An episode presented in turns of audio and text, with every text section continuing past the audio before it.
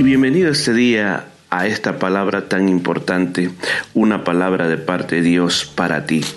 Estamos en el libro de los Salmos y creemos que los Salmos es un devocional que llena nuestra alma, nos inspira. En los Salmos encontramos estas canciones o también oraciones de victoria, de triunfo, de derrota, de enfermedad, poemas, por ejemplo, como a la palabra de Dios, como el que estamos viendo en este día.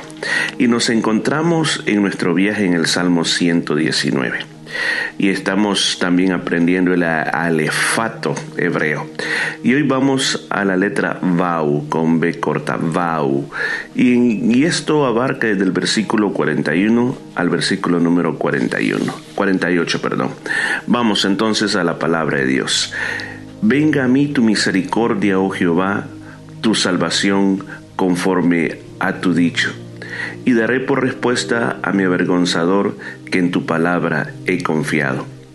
El salmista sigue hablándole a Dios y en esta ocasión le pide que la misericordia de Dios venga hacia él, que la salvación venga hacia él, conforme a lo que el Señor ha expresado en su palabra. Esto me trae a la memoria el hecho de vivir por las promesas de Dios. La Biblia está llena de más de 3.000 promesas. Cada promesa que Dios nos ha dado son para situaciones en nuestra vida. Cada promesa tiene su cumplimiento, o sea, tiene una fecha exacta que se va a cumplir nosotros. Y a veces hay promesas que se cumplen una, dos, tres, cuatro veces o muchas veces más. Se repiten. También hay palabras que Dios nos ha dado a nosotros por sueños, por palabras de ánimo de, parte de otra persona, como una profecía bíblica, así como también palabras que nos ha dado por mensajes que nosotros hemos sentido que es una revelación de Dios para nuestra vida. Todo eso pasando dentro de nosotros, nosotros lo consideramos la misericordia de Dios. ¿Por qué razón? Porque recuerde que la misericordia es el amor en acción. Dios no nos paga conforme a nosotros lo que hemos hecho, sino que nos paga conforme a lo que Él es. Entonces el salmista está diciendo que esa salvación, esa misericordia, venga a Él conforme a lo que el Señor dijo. Y recuerda que el Señor no miente, todo lo que Él dice se llega a realizar y llega a pasar. En otras palabras dice David en este, o perdón, el salmista, bueno, yo creo que es David el que escribe este salmo.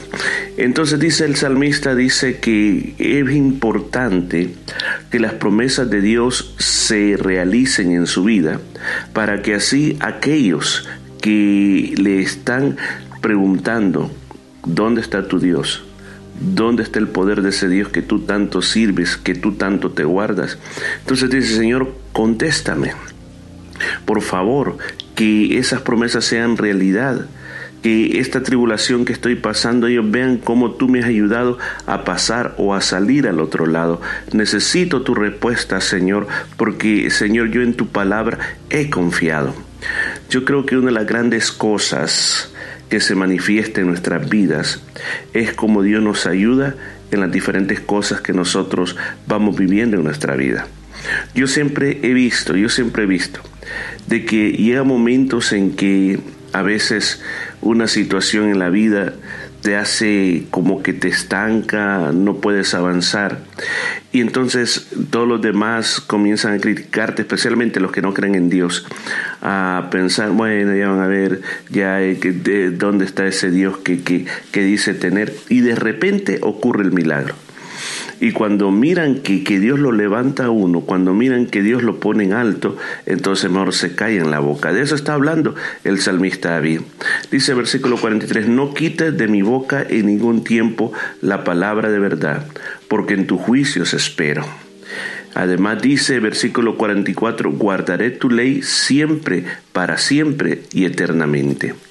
Los beneficios de permanecer en la ley de Dios o los beneficios de permanecer en la palabra de Dios es que hasta nuestro vocabulario va a cambiar. Vamos a hacer, vamos a tender más a vivir en la verdad y hablar verdad que vivir en la mentira y hablar mentiras. La palabra de Dios te va a afectar de una manera radical tu vida. Va a cambiar muchas cosas en tu, en tu forma de hablar. Por ejemplo, el hablar negativo, el hablar pesado para ofender, todas esas cosas se te van a ir cambiando. ¿Por qué? Porque la palabra de Dios es viva y eficaz. No solamente afecta tu manera de pensar, no solamente afecta tu forma de ver la vida, sino que comienza a producir un cambio interior. Por eso yo le aconsejo, lea la palabra de Dios todos los días. Tome un tiempo, no muchas veces le digo un minuto, dos minutos todos podemos tener uno o dos minutos para leer aunque sea un capítulo de la Biblia, pero ser constantes en la lectura de la Biblia en todo tiempo. Ahora el salmista David dice, Señor, en tu juicios espero. ¿Qué es lo que estaba esperando? Dios estaba examinando las cosas que estaban alrededor de él y simplemente él sabía que iba a llegar el momento en que Dios actúa, iba a actuar, pero él iba a esperar en el Señor. Qué importante es esperar en el Señor. Eh, lo más difícil después que oramos ese es el tiempo de espera.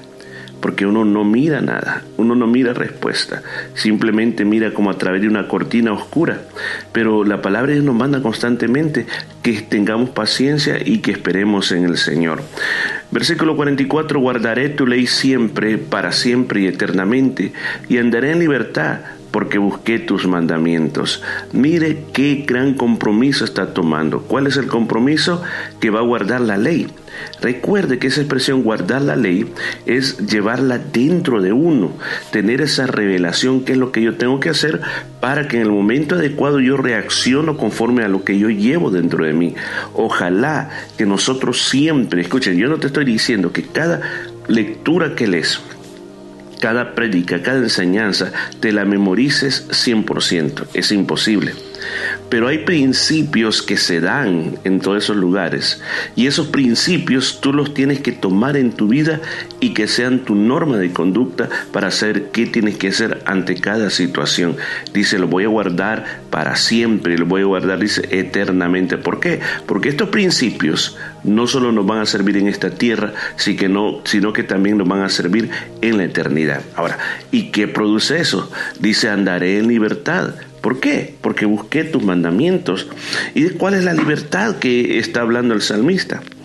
El Señor Jesús le dijo al pueblo de Israel, si el Hijo o a los, a los fariseos, a todos los que le escuchaban ese día, si el Hijo os libertare, seréis verdaderamente libres.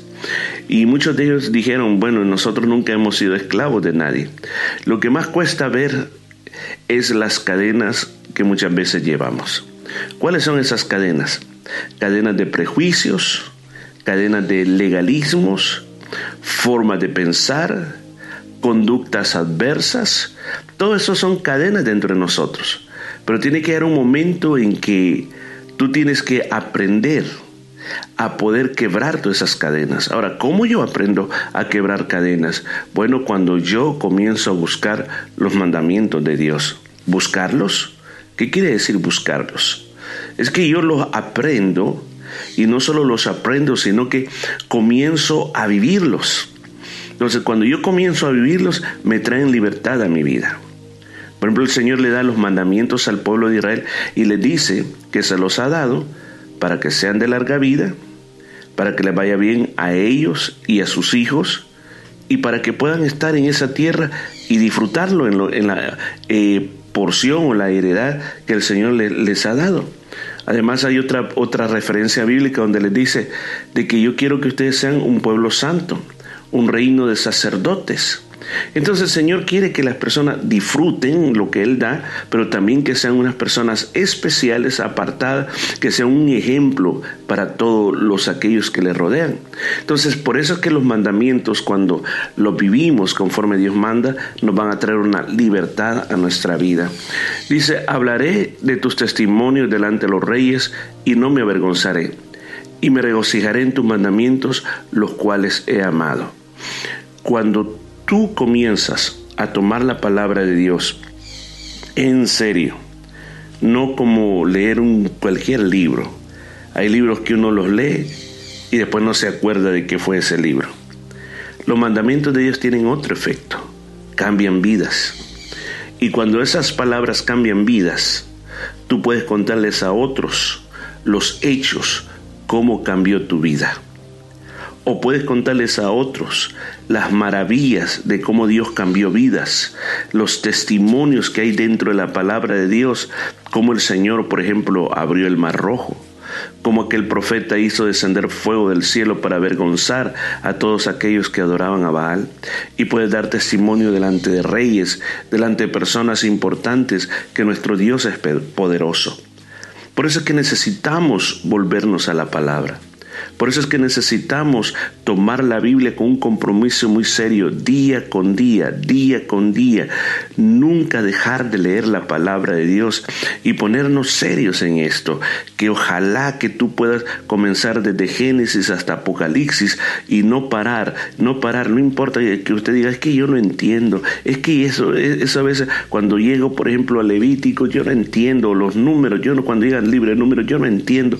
Le digo, no importa, usted siga siga, lea toda la palabra de Dios que aunque su mente muchas veces ha quedado sin entendimiento, pero su espíritu recibirá el alimento de la palabra de Dios. Y cuando tú haces todo eso, comienza a pasar eso, te regocijas, te alegras en los mandamientos, los aprendes a amar la palabra de Dios. Pero mientras nosotros no hacemos eso, no amamos la palabra de Dios.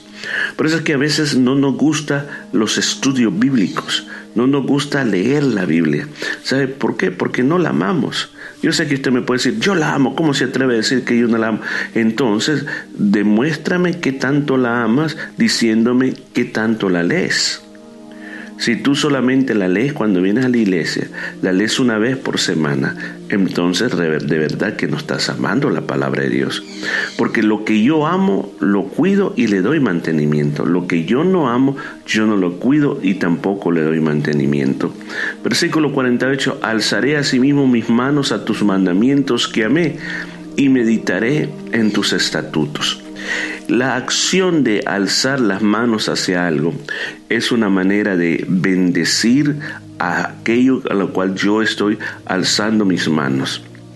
Entonces, ¿qué es lo que está diciendo el salmista? Está diciendo que la acción de alzar sus manos a los mandamientos es para mostrar, para mostrar qué tanto los ama. Ahora, ¿por qué tenemos que amar bastante la palabra de Dios? Por el hecho que la palabra de Dios cambia tu vida, renueva tu vida, te transforma tu vida, te hace inteligente, te hace sabio, es poderosa, es viva, es eficaz, es tu mejor arma contra el enemigo. ¿Cómo no la vamos a amar? Entonces demuestra que la amas leyendo la palabra de Dios. Y dice por último, y meditaré en tus estatutos.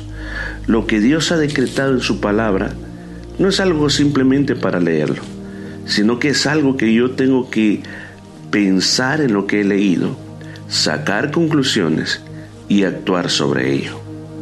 No leas simplemente decir, ok, voy a leer 20 capítulos de la Biblia, pero después que lo has leído, ¿qué te quedó? Por lo menos se ha dicho que si tú quieres leer la Biblia en un año, tienes que leer como cuatro capítulos al día.